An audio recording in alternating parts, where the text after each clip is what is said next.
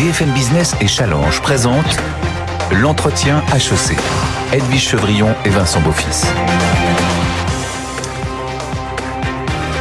Bienvenue dans les entretiens HEC en collaboration avec Challenge, avec HEC bien sûr, et puis notre partenaire, le cabinet de stratégie Bains et compagnie. On est ensemble pendant une heure avec Vincent Beaufils, qui est directeur de la publication euh, de Challenge et qui a donc animé pendant 15 ans, vous l'avez certainement entendu, les matins d'HEC. Alors pour faire passer cette, euh, ce grand entretien à un grand patron, euh, Vincent Beaufils, bonsoir ou bonjour. Bonjour Edwige. Merci d'être avec nous. Alors aujourd'hui, notre invité, eh bien, c'est le patron de Citroën. Il est CEO, directeur général de Citroën. C'est Vincent Cobé. Et vous savez donc, euh, Vincent Cobé, que cet entretien est un entretien multicanal. Il sera dans Challenge, il sera euh, ce week-end euh, sur l'antenne de BFM Business et bien entendu sur les sites tant de Challenge que de BFM Business avec tous les replays Magie du Digital. On espère vous voir à plusieurs reprises dans les prochains jours. merci beaucoup de m'accueillir. Oui, merci d'avoir accepté cette invitation. Vous avez hésité?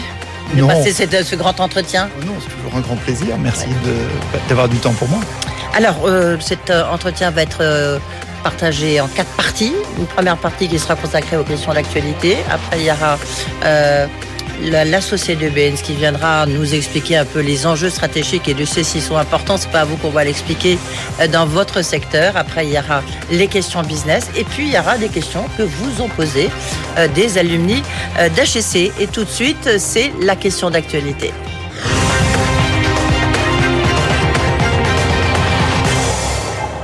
Kobe, vous venez de succéder à Linda Jackson qui a pris elle la, direction de Peugeot. Vous avez un profil très international.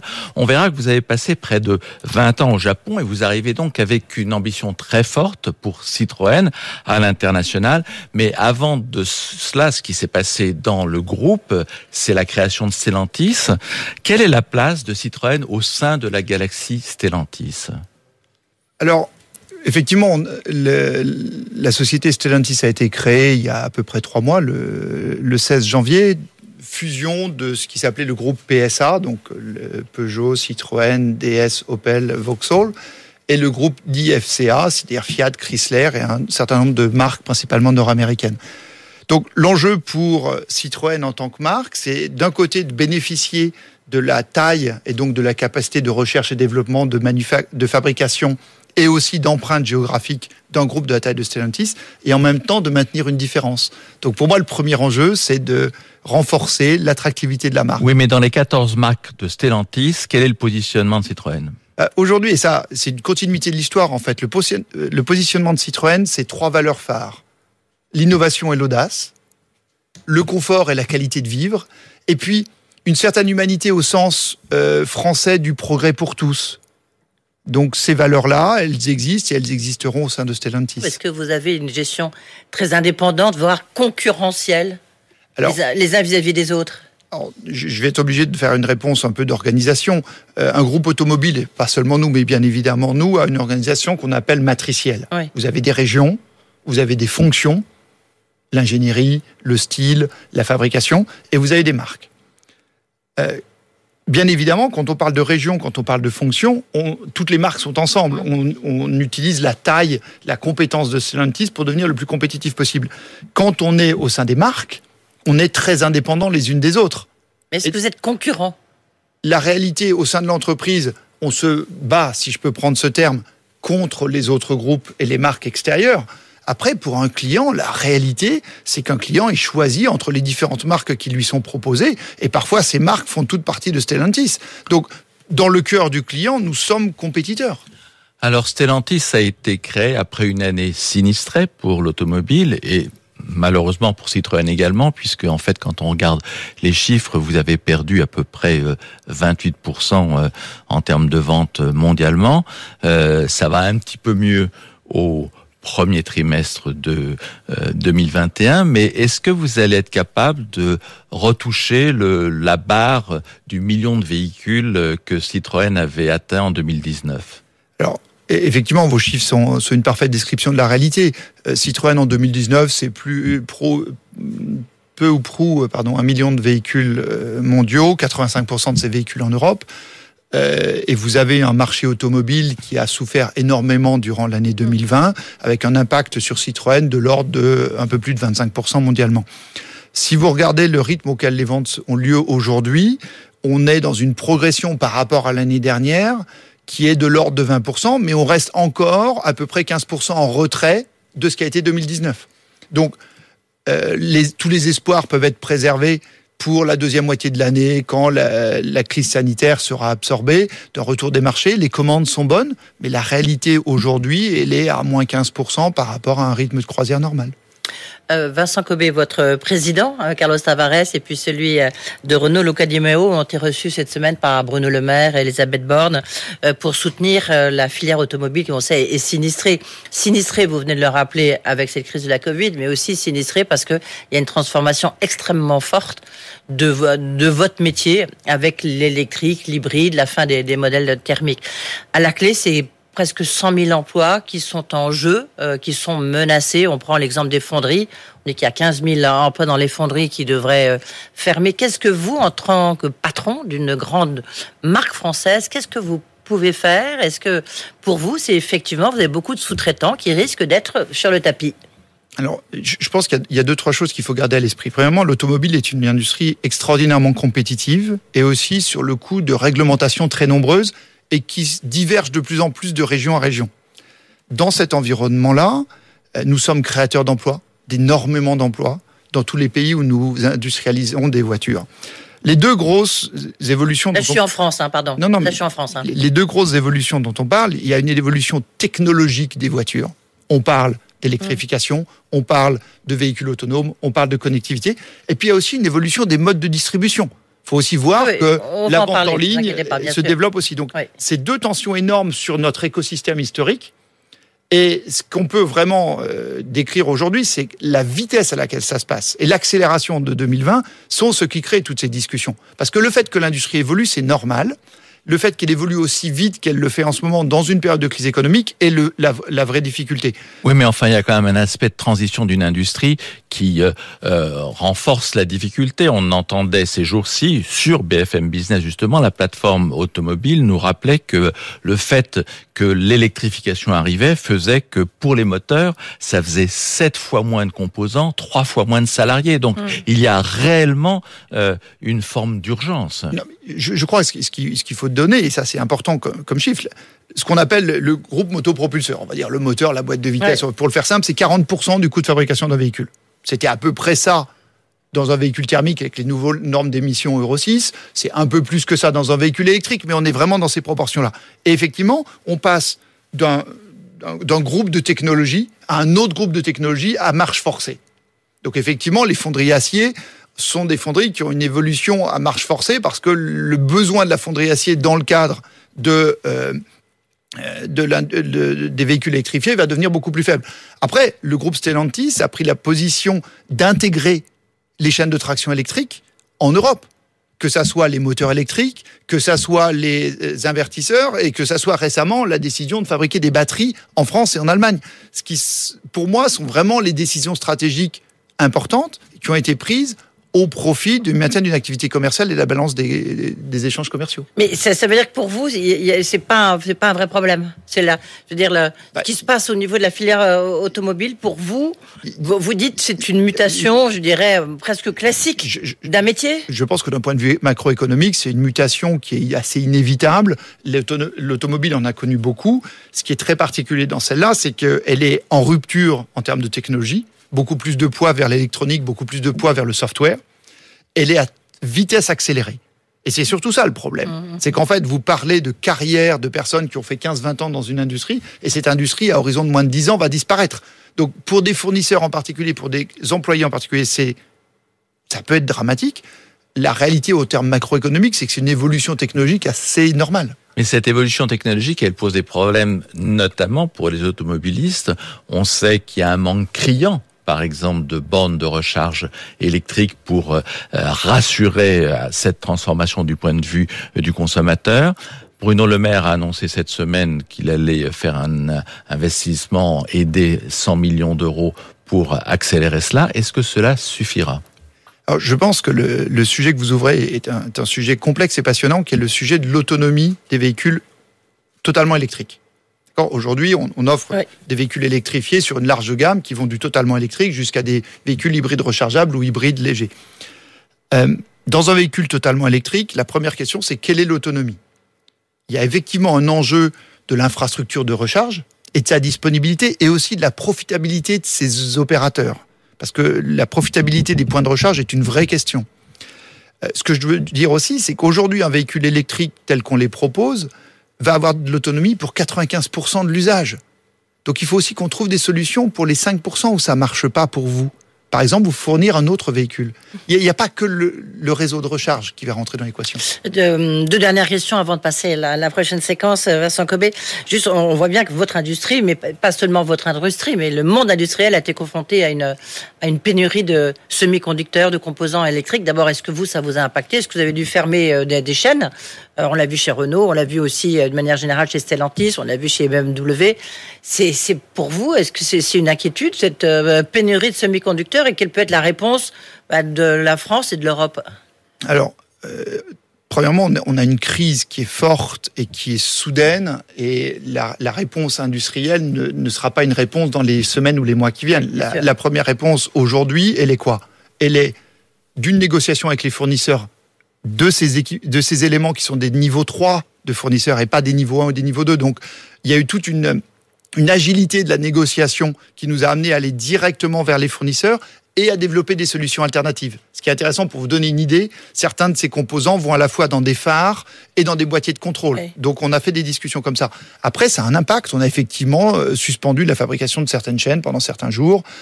C'est pas dramatique, mais c'est substantiel. Oui, c'était juste la, la, présidente des Ramettes sur BFM Business qui disait que la batterie d'un véhicule électrique, c'est 40% de la valeur d'un véhicule. Et c'est une grande partie, bah, ce sont justement des métaux, des nickels, des manganèses, de, du cobalt, de lithium, etc.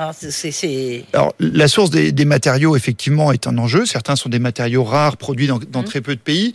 Il faut jamais désespérer de l'innovation technologique. On va faire rentrer des matériaux dans les batteries automobiles dans les années qui viennent, qui seront beaucoup plus économes en matériaux rares et qui vont changer pour s'éloigner des matériaux très difficiles ou très sensibles politiquement, par exemple.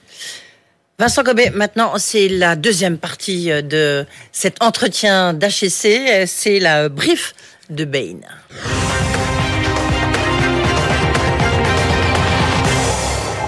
Eh bien oui, pour ouvrir cette séquence business, je vais euh, confier le micro donc à Bernard Bichler qui est associé euh, chez Bain et compagnie et qui va nous faire son brief de l'industrie. Bonjour Edwige, bonjour Vincent. Bonjour. Waouh Vincent, quel parcours professionnel. Bagage académique complet, Polytechnique, Pont et Chaussée, Harvard. Cela aurait pu vous destiner à être dans un état-major euh, parisien, Rien n'en a été. Vous avez choisi la voie de l'international. Vous avez passé plus de 20 ans de votre vie professionnelle en Asie. Euh, je me suis posé la question comment avez-vous euh, embrassé cette carrière automobile? J'ai regardé, j'ai suivi, je me suis dit non, en fait, c'est Harvard. Vous avez rencontré un brillant conférencier, Carlos Ghosn, qui vous a convaincu de le rejoindre. Vous l'avez suivi, vous êtes rentré chez Nissan. 15 ans de vie professionnelle chez Nissan, vous avez été chez Mitsubishi derrière pour reprendre la marque. Et ce n'est qu'en 2019 que vous êtes revenu en Europe pour prendre la direction de Citroën. Donc en synthèse, 20 ans d'Asie, 2 ans d'Europe, vous avez travaillé pour quatre marques automobiles, vous avez une large palette de savoir-faire, la gestion de marque, du produit, du plan, de la direction de programme, des achats. Parlons maintenant de Citroën que vous rejoignez à un moment euh, charnière pour la marque et pour l'industrie automobile. Parlons euh, tout d'abord des challenges. Citroën, vous l'évoquiez, je suis remonté un peu plus en arrière, c'est plus de 35% de réduction de ses volumes entre 2016 et, et 2020. Pour mémoire, en 2016, c'était 1 million 100 de véhicules. Euh, Aujourd'hui, fin 2020, c'est 1 million 6. Euh, pour 20%, bien sûr, euh, pour, pour, pour 20%, bien sûr, c'est le Covid. C'est aussi une réduction qui a été voulue puisque vous avez décidé d'arrêter un certain nombre de véhicules pour éviter de faire concurrence. On en parlait, vous en parliez tout à l'heure avec les véhicules de la marque Peugeot. Vous avez euh, décidé d'arrêter la C5 euh, pour ne pas faire concurrence avec la 508. C'est bien aussi euh, des pertes de parts de marché, c'est surtout ça sur le segment C et le segment D. C'est la sortie de l'Iran, qui était un grand marché pour Citroën, et c'est surtout un, un, décrochage hors d'Europe. Notamment la mauvaise aventure chinoise. Euh, on, le, le, répète jamais assez, Citroën, c'était le premier, euh, constructeur à s'installer en Chine, 1985, en même temps que Volkswagen. Mais c'était sans doute pas forcément le bon moment, pas forcément la bonne voiture. Euh, ça a mis du temps, ça a végété. En 2010, ça a été fortement relancé dans les années 2010 par PSA en créant la BU Chine, en recréant une, une, vraie empreinte locale. Les véhicules, la vente de véhicules s'est montée jusqu'à 740 000 si ma mémoire est bonne. Et Citroën pesait la moitié de ses volumes. Et puis après, ça a été une décroissance lente, voire importante. Et en 2020, Citroën en Chine, c'est 25 000 véhicules, 50 000 pour PSA, sur un marché total de 24 millions. Donc une part ridicule. Bon, si on regarde de l'autre côté le, vase à moitié plein, il y a eu bien sûr des éléments extrêmement positifs chez Citroën. Il y a eu des gros efforts de réaliser euh, par votre prédécesseur pour positionner la marque dans le paysage automobile. L'identité de style a été fortement renforcée, clarifiée, famille de produits restructurés, repositionnés, distribution modernisée, marges qui ont progressé. Deuxièmement, l'Europe, où vous gagnez des parts de marché chaque année depuis 2016, grâce à ce repositionnement de marque. Troisièmement, le poids et les dynamiques de l'activité véhicule utilitaire léger. Enfin, les nouveaux produits, les décisions d'ouverture de marché que vous allez prendre. L'Iran, euh, pardon, l'Inde, excusez-moi, avec la C3, le redémarrage en Chine avec le C5X, la nouvelle C4 et le développement de la gamme électrique. Les grands défis futurs de Citroën, c'est bien sûr l'internationalisation de la marque, mais c'est aussi son positionnement sur les grandes mutations comme la mobilité que vous évoquiez, comme l'électrique et la conduite autonome. En conclusion, je voulais vous poser une question. Ça ne sera pas sur le plan de développement de la Chine, c'est plutôt envie de vous demander et de vous entendre sur le développement de la conduite autonome, dont PSA parle peu, alors que les GAFA et les, autres, et les autres constructeurs investissent beaucoup. Il y aura une question des alumni d'HEC tout à l'heure là-dessus, donc on, on, laissera effectivement Vincent Cobé répondre tout à l'heure à cette question-là. Edwige, c'est à toi. Et vous avez raison, Bernard Bichler, merci en tous les cas, c'est un point très intéressant, euh, surtout pour la jeune génération, parce que vous verrez, un petit problème d'image de Citroën, et la voiture autonome, c'est peut-être ça qui va la dynamiser. Euh, tout de suite, on passe à la deuxième partie euh, de cette séquence, c'est la séquence business que vous avez introduite.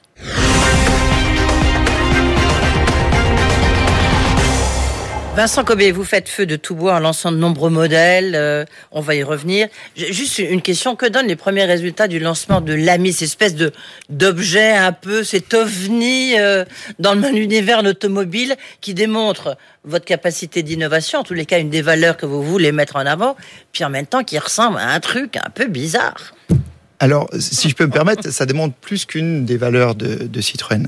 Euh, je, répète, pour moi, Citroën, c'est de l'innovation, c'est du bien-être, et c'est aussi une volonté humaniste au sens de progrès social. Quand on fait AMI, qu'est-ce qu'on dit? On dit fondamentalement. Alors expliquez d'abord ce que c'est. Voilà, AMI, Moi, je veux bien le faire, mais c'est AMI foncièrement, c'est un, objet de mobilité. Oui. C'est quelque chose qui est homologué, on va dire, dans la catégorie des quadricycles, mais ce qui est très important, c'est que vous pouvez le conduire à partir de 14 ans vous n'avez pas besoin d'un permis au-delà d'un permis AM. Ça coûte 6700 ou 6800 euros à l'achat et ça permet de déplacer deux personnes dans un environnement protégé 100% électrique, 100% électrique à 6700 euros euh, en zone urbaine et périurbaine. Voilà. C'est quelque chose qu'on a lancé en pleine période de, confinement euh, l'année dernière et qui, euh, pour moi, relève vraiment du principe de progrès pour tous. Citroën voulait dire le déplacement urbain, il ne doit pas être restreint, au contraire, il doit être facilité, malgré l'intention de zéro émission que nous satisfaisons avec AMI, malgré toutes les complexités d'usage des ressources, que ce soit la fabrication ou même pour garer une voiture. AMI, ça fait 2,40 m de long, ça prend une demi-place de parking, pour être très clair. Et est-ce que ça marche pour la question d'Edwige bah Pour répondre à votre question, aujourd'hui, on est sur un rythme où on doit prendre à peu près 250 commandes par jour. Ouais. Et on a aujourd'hui un carnet de commandes euh, enfin, qui a été livré. On a livré un peu plus de 4000 voitures. Objectif fin d'année, juste euh, Objectif fin d'année cette année. On va faire plus de 10 000 amis en Europe. Troisième génération de C5. Troisième génération. C5X. La C... Oui, mais attendez. Pour la C5, qui s'appelle la C5X, je dirais, ça rappelle un peu. Euh, la, je sais pas, la BX, la CX pour les vieux comme nous, hein, euh, non? Vous me regardez d'un air bizarre, La Vincent XM aussi. Oui, la XM, donc Ou le on est dans les X. C expérience qu'on a fait il y a, il y a 4 ans. euh, Il y a un lancement euh, prévu dans, dans les prochains jours. La nouvelle berline sera. Alors, vous avez vu un peu la polémique de cette nouvelle berline superbe qu'on a pu apercevoir pour ceux qui nous regardent à la télévision derrière vous. Elle sera produite en Chine, à Chengdu, euh, exportée vers l'Europe. Pourquoi ce choix? Oh, c'est un choix très, euh, très rationnel. Ce sont des, des véhicules euh, assez exclusifs et très haut de gamme euh, pour lesquels le savoir-faire parmi les meilleurs. Non, non, non. C'est ce que je ce que je dis, c'est le plus gros marché au monde. Il est en Chine. Il est trois fois le marché de l'Europe de l'Ouest. Déjà pour, pour être très clair, on utilise une plateforme et des, euh, des moteurs qui sont localisés en Chine aujourd'hui. Et euh, c'est aussi un niveau de qualité qui fait partie des meilleurs du monde. Donc, si vous voulez, l'équation pour nous était assez euh, logique. On fabrique euh, un grand nombre de véhicules Citroën en France et en Europe. Vous savez, on- le groupe euh, PSA et le groupe Stellantis euh, contribuent de façon positive à la balance du commerce français. Je crois qu'il faut, il faut être euh, aussi dans, dans cette perspective-là. Nous produisons énormément de véhicules en France. Nous optimisons notre outil industriel. Euh, Juste, le, le- je reviens un instant sur la C5 en Chine. C'est un investissement de combien Euh, On, on communique pas sur les investissements qu'on fait, mais euh, un, un nouveau véhicule, c'est de toute façon quelques centaines de millions d'euros. C'est un enjeu très important pour vous. Voilà, c'est ça, qu'on a envie de savoir. Au-delà des chiffres, euh, ça euh, c'est un grand retour en Chine. C'est c'est un grand retour sur le segment des grandes berlines. Ce qui est très important pour nous, et pour revenir à la discussion que nous avions un peu plus tôt sur euh, le rôle de Citroën, Citroën est une marque qui a une approche différente de l'automobile sur l'ensemble des segments. Et à travers le temps, depuis plus de 50 ans, Citroën a, a- a développé ce qu'on appelle des grandes routières, ces véhicules qui combinent le style, le confort et une certaine attitude différente sur la route. Vous vous êtes fixé des, des enjeux extrêmement importants euh, au niveau euh, l'interna- l'internationalisation euh, de, de, de Citroën. Pour l'instant, vous avez 85%, je crois, de production en Europe, pas de vente, De vente en en Europe. Europe, pardon. Euh, vous êtes fixé un objectif qui est d'a- d'arriver jusqu'à 30% hors d'Europe. Mhm. Ça fait un bond quand même énorme. C'est une transformation de vos forces de vente quand même impressionnante, non? Alors, je dis comme ça, effectivement, ça fait une ambition qui est très forte. Ce qui est, clair, et je pense que le, le- résumé que faisait Bain tout à l'heure est très juste, on est dans une phase de croissance en Europe sur les six dernières années que nous avons bien l'intention de continuer, de capitaliser sur les nouveaux lancements dont on a parlé, C4, C5X et le renouvellement de notre gamme, un véhicule tous les ans en Europe. Quand on parle d'international, ce dont je parlais tout à l'heure, nous sommes en train de développer, nous lancerons dans la deuxième moitié de l'année 2021 un programme spécifique sur un certain nombre de zones géographiques. On parle de l'Inde, mais on parle aussi d'Amérique latine, où Citroën a une très très belle histoire, au Brésil et en Argentine en particulier. Et on parle aussi d'Afrique Moyen-Orient, qui a été notre moteur de croissance. On n'en a pas parlé non plus. En 2020, on a une croissance de pratiquement 20% en Afrique Moyen-Orient. Donc, si vous mettez ces trois régions, on va dire Amérique latine, Afrique Moyen-Orient et Inde, et j'ajouterais même un peu d'ASEAN, euh, avoir une croissance atteignant 30% de mes ventes mondiales dans ces régions-là est pas du tout euh, déraisonnable.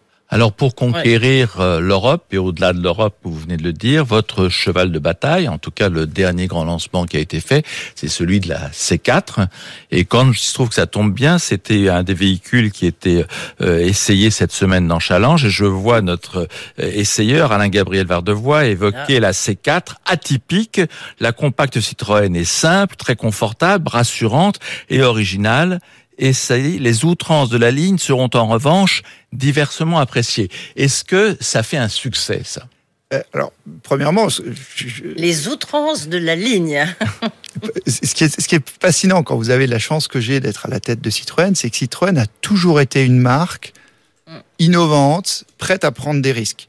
Euh, vous avez rarement vu dans l'histoire, on va dire, des, des- des grands euh, véhicules qu'on a tous en mémoire parce qu'ils étaient dans nos familles de Citroën, vous avez rarement vu un véhicule qui était mièvre. On ne sait pas faire mièvre chez Citroën, on ne veut pas faire mièvre. Pourquoi? Parce qu'on pense que notre rôle est d'animer l'évolution d'une société, et d'une société utilisatrice de l'automobile. Quand on fait ces quatre, qu'est-ce qu'on fait?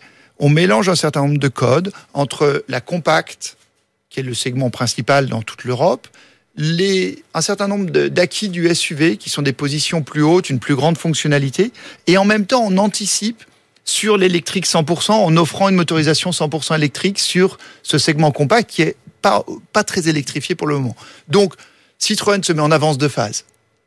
On apporte du style, de la position, on apporte voilà, une passion qui forcément ne plaira pas à tout le monde, mais qui plaira beaucoup. Et là, vous répondez vraiment comme un, homme d'automobile, un car guy, comme on les appelle.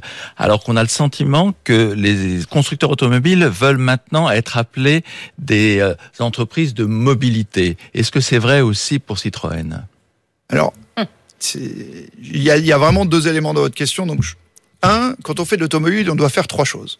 On doit faire de la technique, on doit faire de l'industrie et on doit faire de l'art. D'accord On fait de la technique parce que ce dont on parle depuis tout à l'heure, c'est quand même une évolution technologique très rapide. Ensuite, on fait de l'industrie parce qu'on emploie des centaines de milliers de gens, on investit des milliards et globalement, il faut avoir ça sous contrôle. C'est ce que j'appelle un processus industriel. La troisième chose, c'est que le, déplacement en véhicule indépendant, c'est un choix émotionnel. Et donc l'objet que vous créez, il doit avoir ce supplément d'âme qui fait qu'il est désiré par une famille, qui devient le membre d'une famille. Ça, c'est pour l'automobile. Ensuite, la mobilité. La mobilité, quand on le regarde au sens large, il y a effectivement, est-ce que vous apportez des solutions individuelles possédées de mobilité? Ensuite, est-ce que vous en proposer la location? Ça, ça fait très longtemps qu'on le fait, des locations longue durée, des locations courte durée, des locations avec option d'achat. Et puis après, maintenant, on est en train d'étendre la mobilité vers une propriété partagée, quel que soit le mode de partage. On peut parler de, en bon franglais, de ride-hailing, on peut parler de de tous les modèles de propriété partagée, euh, des véhicules en, en libre partage au bord des routes. C'est quelque chose qui est très important pour le futur de l'industrie, mais qui est très marginal sur les volumes de l'industrie aujourd'hui. Il faut, faut garder ce double euh, focus. Vincent Cobet, on arrive au terme de cette première partie. On va, on va retrouver, vous allez voir dans les questions des uns des autres, notamment la, la notion de design. Il y a, il y a beaucoup d'interrogations justement sur, euh, sur Citroën, donc on, on va se retrouver dans un instant. Juste avant, il y aura une petite, euh, un petit reportage. En fait, euh, bah, on a posé la question, savoir, bah, pour vous, Citroën, qu'est-ce que ça vous évoque? Alors préparez, non pas vos mouchoirs, mais préparez-vous quand même. On se retrouve tout de suite. BFM Business et Challenge présentent l'entretien HEC. Edwige Chevrillon et Vincent Beaufils. Alors Vincent Cobé, prêtez l'oreille. Donc euh, on est allé faire un petit reportage sur le campus d'HEC. Cyril Ardo et Clémentine Impérial-Legrand ont recueilli un certain nombre de points de vue sur Citroën et sur l'automobile. C'est quoi votre mode de transport au quotidien? Moi, c'est plutôt le métro. Plutôt le vélo. Le métro et le vélo. À Paris, en Vélib, principalement, et en métro. Pourquoi pas la voiture? Euh, pas pratique, euh, pas très agréable. Voiture en ville égale enfer? J'ai essayé d'avoir une voiture à Paris et en un mois, euh, j'ai pris euh, plusieurs PV, une fourrière et un accident. Donc j'ai arrêté euh, la voiture à Paris. Si je vous dis Citroën, pour vous, ça vous évoque euh, plutôt quoi? C'est la voiture de, de papa ou de maman ou c'est euh, une voiture un peu stylée qu'on a envie de montrer aux copains? C'est plutôt la voiture de papa. Citroën C4 Picasso. Moi, j'ai toujours euh, l'image de l'Axantia, enfin voilà, la, la voiture de, de, de parents. Donc, euh, je ouais, j'ai pas une image très, euh, très récente de, de Citroën. Mais... Xantia, c'est presque même la voiture de papy. Ouais, c'est vrai. Moi, je vois bien les voitures assez fonctionnelles, ça marche bien, mais c'est peut-être pas les plus stylées, on, se- on- on va se le dire. Bon, c'est une voiture euh, à la française classique. C'est à la fois une voiture qui a, qui a une histoire, mais qui de plus en plus a euh, un design qui est plutôt, euh, plutôt agréable. J'ai l'impression que c'est la voiture euh, un peu euh, confortable, euh, pratique, qui peut convenir à beaucoup de personnes. J'aurais en tout cas aucune honte à, à acheter une Citroën et à la montrer à mes amis. Citroën a fêté ses 100 ans très récemment, euh, il y, a, il y a même pas deux ans. Qu'est-ce qui explique une telle longévité selon vous pour une marque automobile? A probablement euh, l'innovation euh, tout au long de l'histoire de l'automobile. Même si moi je suis plutôt euh, né fin des années 90, j'ai plutôt vu des voitures très modernes. Mais de ce que j'ai pu en voir dans les albums photos de la famille, la Citroën était toujours présente et toujours, toujours moderne. Je pense qu'il y a aussi un bon produit qui a toujours été là, qui est toujours plutôt bien fonctionné. Si on occulte, on va dire, les problèmes écologiques. L'automobile, c'est globalement un secteur assez euh, polluant qui émet beaucoup de gaz à effet de serre. Pour vous, l'industrie a, a sa carte à jouer là-dedans? Bah, totalement, parce qu'on peut pas euh, occulter le fait que les, les hommes ont besoin de se déplacer. Ah, pour moi, l'avenir, c'est forcément l'électrique. Dans ma vision des choses, si on a une voiture en ville, c'est une voiture électrique. La seule limite de l'électrique aujourd'hui, c'est de partir en vacances avec sa voiture et donc de rouler depuis de 3 heures. Mais aussi dans conception de voiture électrique, savoir comment on va utiliser cette énergie électrique et est-ce que cette énergie électrique va être décarbonée. Il y a aussi le problème de la, de la voiture à hydrogène pour réussir aussi à compenser les, les terres rares qu'il y a derrière. Donc l'industrie a évidemment, euh, je pense, un rôle à jouer là-dedans. Après, euh, ça met quand même bah, du temps, forcément. C'est quand même des, grosses, euh, des gros investissements, de la technologie. Forcément, ça va jamais assez vite. C'est un peu comme les startups. Faut poursuivre les recherches dans ce sens-là, l'électrique, l'hydrogène? Euh, je sais pas où trouver une autre alternative parce que je pense que c'est un peu déplacé le problème étant donné qu'il y a voilà les, les terres rares sont, euh, sont très précieuses et comme leur nom l'indique très rares on va avoir besoin de trouver une autre solution euh, peut-être ou euh, justement des batteries qui sont moins consommatrices de, de, de ce type de ressources. Justement, la voiture euh, de demain ou d'après-demain, vous l'imaginez comment vous? Euh, autonome, sans conducteur, euh, elle sera de plus en plus électrique et de plus en plus autonome. Un peu comme un Uber, mais sans chauffeur. Et donc, on peut imaginer des salons roulants où on pourrait travailler, faire la sieste. Pour moi, la voiture de demain, c'est un, ça serait une nouvelle utilisation de la voiture. Il n'y aura pas forcément une voiture par, euh, par famille ou voilà, ce sera peut-être plus des choses de libre service, euh, d'utilisation ponctuelle. Pouvoir effectivement euh, euh, louer, échanger, euh, utiliser ponctuellement des voitures plutôt que vraiment en être propriétaire. va faire que les gens n'auront que des locations entre guillemets de voitures qui tourneront tout le temps. Je pense qu'on a, on plutôt intérêt de se concentrer sur la réalisation de véhicules propres d'abord, plutôt que de véhicules totalement automatisés. Si vous aviez le patron de Citroën devant vous et que vous pouviez lui poser une question, ce serait quoi? Quelle est justement pour lui euh, la voiture du futur? Comment est-ce qu'il l'envisage? Est-ce que pour lui c'est une voiture qui est électrique? Est-ce que c'est une voiture qui va dépendre de- d'autres sources d'énergie? Voilà, c'était des, des- des jeunes à la station F. euh, donc, euh, petit reportage, mais assez intéressant. Mais en même temps, je me dis, alors moi, je suis patron de Citroën ou patron d'un constructeur automobile. Je me dis, waouh, euh, ça va être compliqué de vendre des voitures demain, non, à ces jeunes? Ah moi déjà, je, trouve, je peux appeler ça un micro-trottoir, même Ah bah, s'il n'y avait pas de c'est trottoir. totalement un micro-trottoir. Euh, oui, je, trouve, je trouve ça fascinant parce que c'est c'est bourré d'intelligence et c'est bourré d'histoire. ouais. Euh, il y a- un qu'est-ce bon produit. Hein. Non, mais qu'est-ce qu'on re- retient de ça? Premièrement, tout le monde euh, sait ce qu'est Citroën est capable de signer des modèles. Pourquoi? Bah, Parce que ça fait 100 ans qu'on en met dans toutes les familles françaises et qu'elles sont devenues des objets euh, durables de passion, d'expérience. Je tiens à préciser, euh, Xantia, dont on parle, ça a été les meilleures performances de conduite testées en Europe, au-delà de certaines marques sportives allemandes, quand même, au moment où ça a été lancé. Que euh, C4 euh, Picasso, c'est l'invention du, du- Ah, c'est l'invention, oui. Non, mais Oui, oui, bien sûr. remis dans son contexte, c'est très intéressant. Alors, 20 ans après, ça, ça- c'est une histoire des enfants de l'acheteur, ce qui est tout à fait passionnant. Pardon, la deuxième chose qui est tout à fait vraie, c'est on invente l'automobile de demain, qu'est-ce que c'est? Si je dois vous répondre aujourd'hui, pour moi, c'est assez simple. En, in- en interurbain, c'est du véhicule autonome partagé. Alors ça, je suis dans, dans 15 ans. On parle de sites dédiés, on parle de véhicules autonomes électriques, on parle de transport on demand, sans chauffeur, euh, commandé depuis un smartphone. Ça, dans l'interurbain, enfin dans l'hyperurbain, ça paraît logique. Combien de temps ça va nous prendre? 10 ans au minimum, 20 ans peut-être. Ok Ensuite, des gens qui font des trajets tous les jours à des endroits où il n'y a pas de transport en commun, c'est du véhicule électrique compact. Ça existe déjà, ça sera la solution logique. Et puis après, la question, c'est comment vous allez en vacances? Et bien là, c'est des modes de propriété différents où les 20 jours, vous avez besoin d'une autre solution, vous en prêtez un. Ouais. Euh, c'était, je trouve, dans ce, comme vous dites, ce micro-trottoir, c'est quand même un, un résumé, euh, un résumé de vos défis. Bien sûr, ah mais tout à C'est fait. étonnant même. C'est passionnant de voir que des gens à la station F sont parfaitement au fait de nos défis. Eh bien, maintenant, on va passer aux questions. Alors, ils sont un tout petit peu plus âgés. C'est les alumni HEC qui ont, vous ont posé des questions. Je précise tout de suite, il y en avait beaucoup. On a dû en sélectionner que sept. Désolé pour les autres. Mais quand même, euh, sur des thématiques qu'on retrouve et qu'on a déjà un peu abordées. Mais en tous les cas, ce sont leurs questions.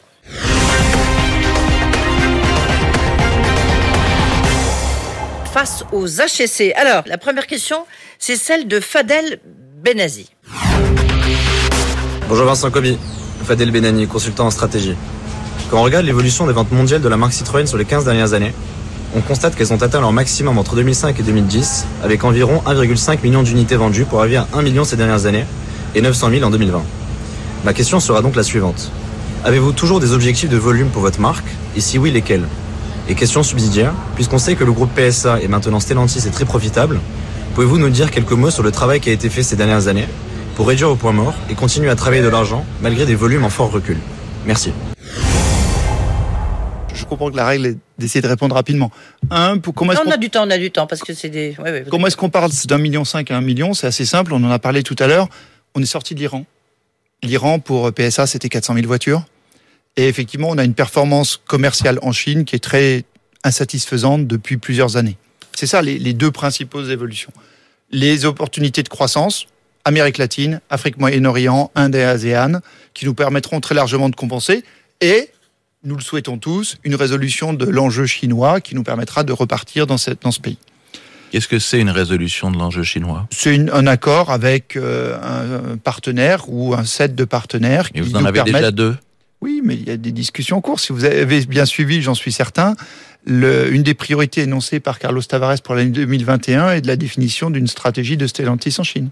Euh, L'autre euh, question sur l'évolution des points morts et des coûts, il y, a, il y a un autre élément qu'il faut qu'il faut reconnaître avec beaucoup. de... Bref, c'est l'abaissement du point mort, forcément. Oui, oui mais les- les- moi, le point d'entrée là-dedans, c'est que ce qui a amené à l'évolution de l'actionnariat de PSA en 2013, c'est une absence de profitabilité et une absence de perspective économique. Depuis cette période-là, et sous l'é- l'égide de Carlos Tavares, il y a eu une reprise en main de deux éléments. La structure de coûts, c'est-à-dire des meilleurs taux de remplissage des usines, une meilleure efficacité des développements, une meilleure performance des achats automobiles, et puis de l'autre côté, la structure de prix. Ça veut dire quoi? Ça veut dire que chaque marque a une ambition forte de quel est son niveau de prix et comment le tenir, y compris sur les valeurs résiduelles. C'est ça qui apporte la profitabilité d'aujourd'hui. Alors, deuxième question de Guy Tabourdet. Bonjour, je m'appelle Guy Talbourdet, je suis le directeur général du groupe de la Chaux, une entreprise industrielle familiale d'environ 1 milliard d'euros de chiffre d'affaires et qui est principalement active dans le secteur ferroviaire. Ma question concerne l'empreinte carbone de la mobilité individuelle que permettent les voitures. Quel est, très simplement pour Citroën, votre objectif à 5 ans en termes de proportion de véhicules électriques et hybrides dans vos ventes? Merci. La réponse à ça, elle est, en fait assez simple et elle est très exogène en parlant de l'Europe seulement. Si on parle de l'Europe et si on regarde les intentions euh, décidées par la communauté européenne en termes de CO2 à horizon de 5 ans, ça veut dire que nous aurons une obligation de véhicules, ce qu'on appelle la faible émission, qui va être de l'ordre de 40 à 50% à horizon de 5 ans. C'est-à-dire des véhicules entièrement électriques ou des véhicules hybrides rechargeables devront représenter entre 40 et 50% des ventes de Citroën dans le territoire européen à horizon de 5 ans. Question, troisième question de euh, Armand Baudry. J'allais dire Patrick Baudry, c'était d'actualité. Armand Baudry. Bonjour Vincent Cobé, je suis Armand Baudry, vice-président Europe de Rollers Bonds. Je vois une transformation rapide de l'énergie qu'utilisent les véhicules, avec de plus en plus de véhicules hybrides et de véhicules électriques. Par contre, beaucoup moins d'alternatives visibles à l'achat traditionnel euh, d'un véhicule et également peu de modifications visibles sur le design, la ligne des véhicules, avec de plus en plus de SUV qui sont plus lourds, plus gourmands euh, en énergie. Ma question sera double. La première, c'est euh, tout d'abord comment est-ce que vous répondez concrètement à, ces attentes euh, que je trouve légitimes de liberté et de zéro souci de changement de véhicule? Voyez-vous, j'ai quatre enfants, j'ai toujours eu des monospaces. C'est très pratique quand on part en vacances et qu'on est six ou plus. C'est pas le véhicule le plus adapté à mon quotidien parisien. Donc je voudrais savoir ce que vous pouvez faire euh, pour moi. Ma deuxième question, c'est quelle va être l'évolution de votre gamme? Est-ce qu'il va s'agir euh, d'accompagner simplement la baisse des ventes de SUV, le retour aux berlines ou euh, d'avoir des alternatives vraiment différentes de véhicules beaucoup plus légers par exemple que les véhicules d'aujourd'hui? J'aimerais avoir votre vision sur ce point. Merci beaucoup. Vous avez noté, hein Ah oui, oui, ce sont des sujets passionnants. Alors le premier sur euh, les, offres de mobilité en fonction des usages, euh, pour moi, ça c'est un vrai chantier qui n'a pas été aujourd'hui par l'ensemble de l'industrie, hein, pas spécifiquement nous, euh, complètement couvert. La situation idéale pour ce monsieur, c'est d'avoir accès à deux ou trois amis dans Paris pendant 220 jours ou 250 jours par an et d'avoir accès à un véhicule qui permet de mettre six personnes et leurs bagages 30 jours par an. C'est ça la vraie solution. Donc il faut qu'on mette en place, euh, certaines euh, d'ailleurs filiales de- d'anciennement FCA et donc maintenant de Stellantis ont des, struct- des offres commerciales qui font ça. Mais C'est quelque que chose tout le qu'on va monde part regarder. en même temps en vacances. Ah ben, j'adore ce point-là. Le vrai problème de ça, c'est que tout le monde veut un véhicule familial le 23 décembre et le 30 juin ou le 30 juillet. Personne ne voudra un véhicule urbain le 15 août. On est bien d'accord. Par contre, il faut quand même être honnête, si vous mettez dans le pool des, optimisations les loueurs, vous commencez à avoir un, meilleur équilibrage des flux. Et si euh, vous vous arrangez pour que le véhicule neuf passe un certain temps en location et ensuite devient un véhicule d'occasion, vous avez aussi un autre équilibre des flux, des flux parce que les véhicules d'occasion se vendent à l'automne et non pas au mois d'août.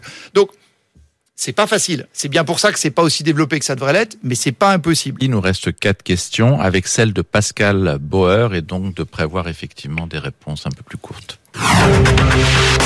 Vincent Kobe, bonjour. Pascal Bauer, HEC 95, depuis Détroit, dans le Michigan, aux États-Unis. Euh, ma question ne porte pas sur les États-Unis, mais sur le Brésil, où je viens de passer euh, plus de quatre ans. Quelle va être votre stratégie, en particulier votre stratégie en matière de design pour la marque Citroën, dans le cadre de la nouvelle entreprise, le nouveau groupe Stellantis? Euh, Vous avez beaucoup de marques et beaucoup sont présentes au Brésil. Comment allez-vous faire pour faire en sorte qu'elles ne se cannibalisent pas? Et allez-vous jouer sur la francité sur laquelle euh, votre concurrente Renault a si bien joué Euh, Voilà, j'ai hâte de voir ce que ça va donner. Merci. Alors, je vais faire une réponse très courte. Sur le Brésil, Citroën a une superbe histoire. La C3 a été euh, particulièrement bien reçue et positionnée en fait assez haut au Brésil. On va utiliser cette notoriété, lancer une famille de trois véhicules qui apporteront effectivement un design français innovant, qui seront positionnés au cœur du marché, qui apporteront de la couleur et un confort à la Citroën. Mais Renault est un exemple pour vous là-bas, au Brésil, hein, je précise au Brésil. Il y a beaucoup de pays, et le Brésil en fait partie, où beaucoup de gens ont réussi à faire des grands succès qui ne se sont pas tenus dans le temps. C'est un- C'était un peu l'histoire de Citroën. Notre intention est de rester dans le temps. Je pense qu'effectivement, euh, un certain nombre de marques, je prendrais Jeep au sein de Stellantis, a eu un énorme succès au Brésil, qui est un très bon exemple à suivre. Ça, c'est clair. Question de Guillaume euh, Bonpin. On va justement parler un peu de car sharing parce que c'est la question que je comptais vous poser. Vincent Cobé, c'est finalement qui est le client final pour vous aujourd'hui? On, écoute d'abord. Bonjour Vincent Kobe, Guillaume Bompin, cofondateur de GMP Investment Advisors à Londres. Euh, ma question est la suivante. Avec la montée en puissance du car sharing, la multiplication des offres alternatives à, à la voiture, une législation de plus en plus punitive, et puis à moyen terme l'arrivée des véhicules autonomes, devons-nous privilégier le scénario d'une forte baisse des euh, ventes de voitures, au moins pour ce qui concerne les euh, pays développés? Merci de votre réponse. Alors, il y a- plusieurs réponses à cette question. La première, c'est que si on regarde les 20 dernières années, à l'exception de 2020, qui est quand même une année euh, un peu catastrophique, euh, le marché automobile mondial a été en croissance permanente et toutes les hypothèses que le car sharing aurait un impact sur le marché n'ont pas été prouvées justes. Et d'ailleurs, je noterai que même l'Europe a été en croissance pendant ces dernières années. Euh, le car sharing, c'est important parce que ça apporte une solution dans des zones ultra-urbaines où le parking, la propriété ne sont pas la bonne réponse. Et puis deuxièmement, c'est un modèle qui existera dans le futur. Il est important pour nous de le comprendre. Euh, en pourcentage, le client, pour répondre à votre question, c'est plus de 40% des clients particuliers, plus de 40% des flottes, et puis ensuite des loueurs. Et le car sharing, c'est quelques Oui, pourcentages. mais demain, dans 5 ans. Et il faudrait déjà que ces business models fonctionnent. D'accord. Alors, une question de Jean Triomphe maintenant. Bonjour Vincent Cobé, c'est un plaisir de m'adresser à vous aujourd'hui. Euh, Jean Triomphe, président du groupement HEC Automotive, avec Christian Peugeot. Et je voudrais, moi, vous parler de distribution. En effet, aujourd'hui, on parle essentiellement de euh, vente Internet dans l'espace médiatique en tous les cas. Et on oublie trop souvent que l'essentiel de vos ventes est pourtant réalisé par un réseau de concessionnaires euh, privés avec des sites physiques. Donc votre modèle est finalement un modèle B2B2C plutôt qu'un modèle B2C. Alors ma question est la suivante.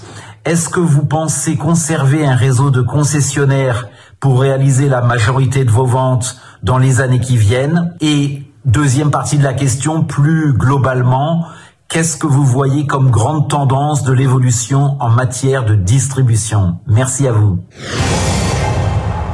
Ça, c'est une autre question absolument fascinante sur le futur de l'automobile. Une question de pro, hein Oui, oui, tout à fait. ouais. Oui, mais enfin, c'est- c'est- c'est- c'est. Président du club HEC Auto, euh, forcément. Les concessionnaires, c'est important. Hein. Euh, donc historiquement, euh, pour rappeler, je pense que tout le monde le sait, mais effectivement, nous sommes des vendeurs à des acheteurs professionnels que sont les concessionnaires, qui eux-mêmes sont les vendeurs à l'heure actuelle auprès du client final. Je parle bien sûr des ventes privées. Pour les ventes flottes, nous avons pour certaines tailles de flotte des ventes directes. Euh, ce qui est important de retenir, c'est deux, trois choses. La tendance, au-delà de l'automobile, elle est pour l'achat via Internet et pour une certaine forme de vente directe. Tous nous le faisons, nos enfants le font. Il est évident que c'est une tendance qui va être très lourde et qui s'est accélérée, bien évidemment, dans le cadre du confinement. Ça ne veut pas dire qu'une opportunité de toucher et d'essayer le véhicule ne soit pas fondamentale. Évidemment, nous vendons des produits qui sont complexes, qui deviennent une part de votre famille, et donc vous avez besoin de le voir, de le toucher, de l'essayer. Et c'est là où le futur se dessine. La vente, elle sera de plus en plus dématérialisée. L'essai, la mise en main, ne sera pas dématérialisée parce que c'est quelque chose qui ne se dématérialise pas. L'expérience de propriété, que ça soit l'entretien, que ça soit les solutions alternatives pour ces 20 jours où vous avez besoin d'une autre solution, et que ça soit le réachat plus tard, continuera de se faire dans ce qu'on peut appeler, pour pas les appeler des concessions, des centres d'expérience. Donc ce qu'on voit là-dedans, c'est que le rôle du concessionnaire dans la vente va diminuer en termes de fixation du prix, conclusion de la transaction financière, va rester très fort dans l'essai et la mise en main et que les concessionnaires vont garder leur rôle du représentant de la marque dans l'expérience. C'est une évolution qui va arriver une fois de plus très vite, parce que le confinement a été un accélérateur, parce que c'est une demande des clients, que tous autant que nous sommes, nous achetons pratiquement plus qu'en ligne maintenant que les magasins sont fermés. Mais c'est quelque chose qui est logique et qui va se faire dans la quasi-totalité avec les mêmes partenaires qui connaissent les territoires et les clients. Des propos donc rassurants euh, euh, pour euh, Jean Triomphe. Une question, dernière question. Toujours un homme. Heureusement qu'il y a une Pascal Bauer. On voit quand même c'est un métier d'homme qui s'adresse beaucoup aux hommes. Et pourtant, on achète des voitures. Hein, ah bah, la moitié des acheteurs et des conducteurs sont des femmes. question de Pierre Guérard. On va parler de voitures autonomes. Bonjour, Pierre Guérard, président de Wiz Group. ma question est la suivante. On parle de plus en plus de véhicules électriques, de véhicules autonomes. Finalement, on parle très peu de véhicules connectés. Alors pensez-vous qu'il y a un avenir, un réel avenir pour ces véhicules-là, et surtout pour un monde de services autour de ces véhicules connectés, monde de services plus innovant et plus fun que celui qui est proposé aujourd'hui, notamment autour de la maintenance prédictive. C'est un sujet aussi passionnant. J'adore la qualité des questions. Euh, il y a, on va dire, euh, si on regarde, si on écoute les conseillers en stratégie, il y a quatre révolutions dans l'automobile en ce moment. Connecté, autonome, shared, partagé, électrique. Euh, celle qui est présente partout, c'est connecté. Celle qui se développe à grande vitesse, c'est électrifié. Les deux autres, autonomes et partagés, sont pour le moment très marginaux.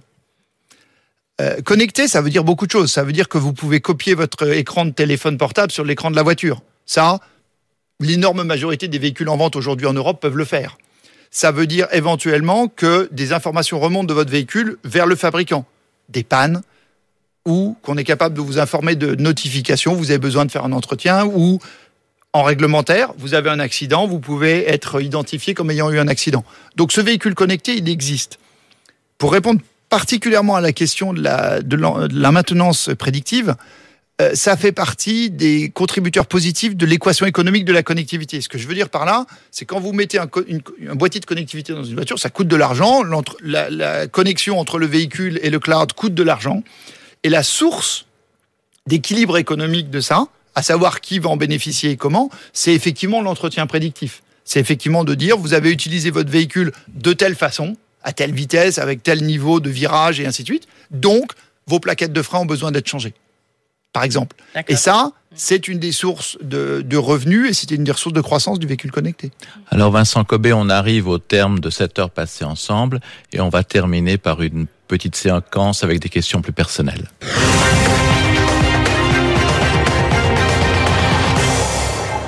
Ça peut paraître bizarre, mais je vais commencer avec cette annonce que vous avez faite il y a peu, évoquant le retour de Citroën dans le cyclisme, puisque euh, vous rejoignez AG2R la mondiale pour former AG2R Citroën Team, avec l'ambition de briller dans le Tour de France et ailleurs. Et pourquoi j'inaugure en fait cette séquence personnelle? Parce que vous allez nous dire, nous avouer que vous êtes vous-même un fan de vélo. Vous m'avez dit tout à l'heure que vous adoriez faire des boucles dans la vallée de Chevreuse.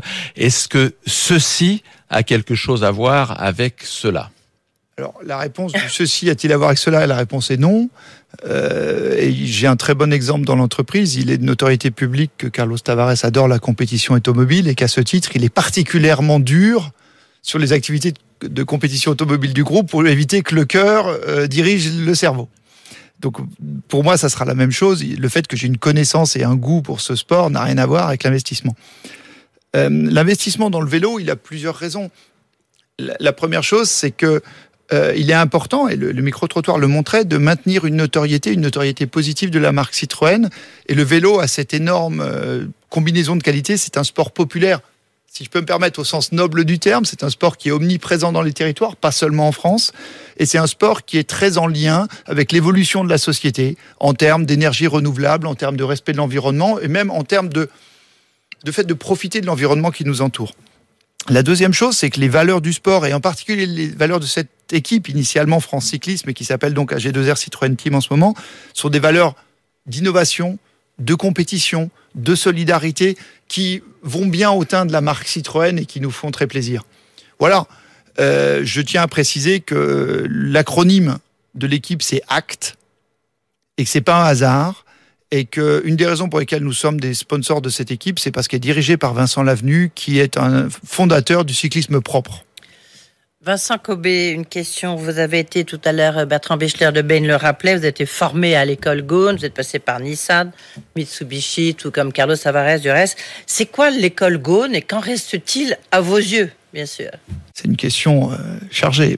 Euh, j'ai eu le, privilège et pour la plus grande partie le plaisir de, travailler au sein de, Nissan et de, donc pour Carlos Ghosn. Il y a deux choses qui ressortent de ça. La première, euh, c'est euh, une qualité de management très importante qui est le fait d'être prévisible. Euh, quand vous êtes à la tête, dans, dans mon cas, d'une marque qui vend un million de voitures, dans le cas de de Carlos Tavares, d'une entreprise qui emploie 400 000 personnes et qui fait euh, un peu plus de 150 milliards d'euros de chiffre d'affaires, il est très important d'être prévisible. C'est-à-dire que vos priorités, vos façons de décider sont comprises par l'entreprise et ça permet à toute la structure de s'aligner sur un certain mode de pensée. On parlait tout à l'heure de profitabilité, on parlait de croissance, on parlait de le prix est un marqueur de marque. C'est pas un enjeu de négociation, par exemple. Ce genre de, de, ah de décision. Quand vous êtes prévisible, ça veut dire que vous l'avez affiché, mais que vous êtes très stable dans votre décision. Ça, c'est une grande valeur. La deuxième chose, c'est quelque chose d'assez simple, c'est qu'en fait, la communication interne est très importante dans le management d'entreprise. Vous nous disiez quand même que vous aviez donc géré euh, une partie de, de, Nissan et Mitsubishi, des marques vraiment totalement internationales, alors que Citroën est une marque de souche très européenne. Est-ce que ça fait une vraie différence à la vivre tous les jours? Ça fait une vraie différence aujourd'hui à la vivre tous les jours. J'ai pas fait une réunion en français pendant 20 ans. Euh, J'en ai fait pas mal en français au cours des, des 15 mois où j'ai eu la chance d'être à la tête de Citroën. Je pense que ce qui est, fabuleux dans une marque comme Citroën, c'est que ses valeurs sont très claires parce qu'elles ont été développées sur un territoire très défini. Ces valeurs d'innovation, de bien-être, euh, d'humanité. L'enjeu pour moi, mais bien au-delà de moi, pour la marque et pour l'entreprise, c'est d'avoir une capacité très internationale et globale. On est en train de le faire en Amérique du Sud, au Moyen-Orient. On a lancé nos activités en Inde avec pas mal de succès il y a quelques semaines. La prochaine frontière, ça sera l'ASEAN. Et puis ensuite, on va adresser la Chine. Donc, euh, c'est important, c'est intéressant. Merci. Merci Vincent Corbet. Voilà, cet entretien HEC euh, est terminé. Vous l'avez réussi avec succès. On se retrouve la prochaine fois. Merci euh, Vincent Merci, on tous les deux. Vincent Merci beaucoup. L'entretien HEC avec Challenge sur BFM Business.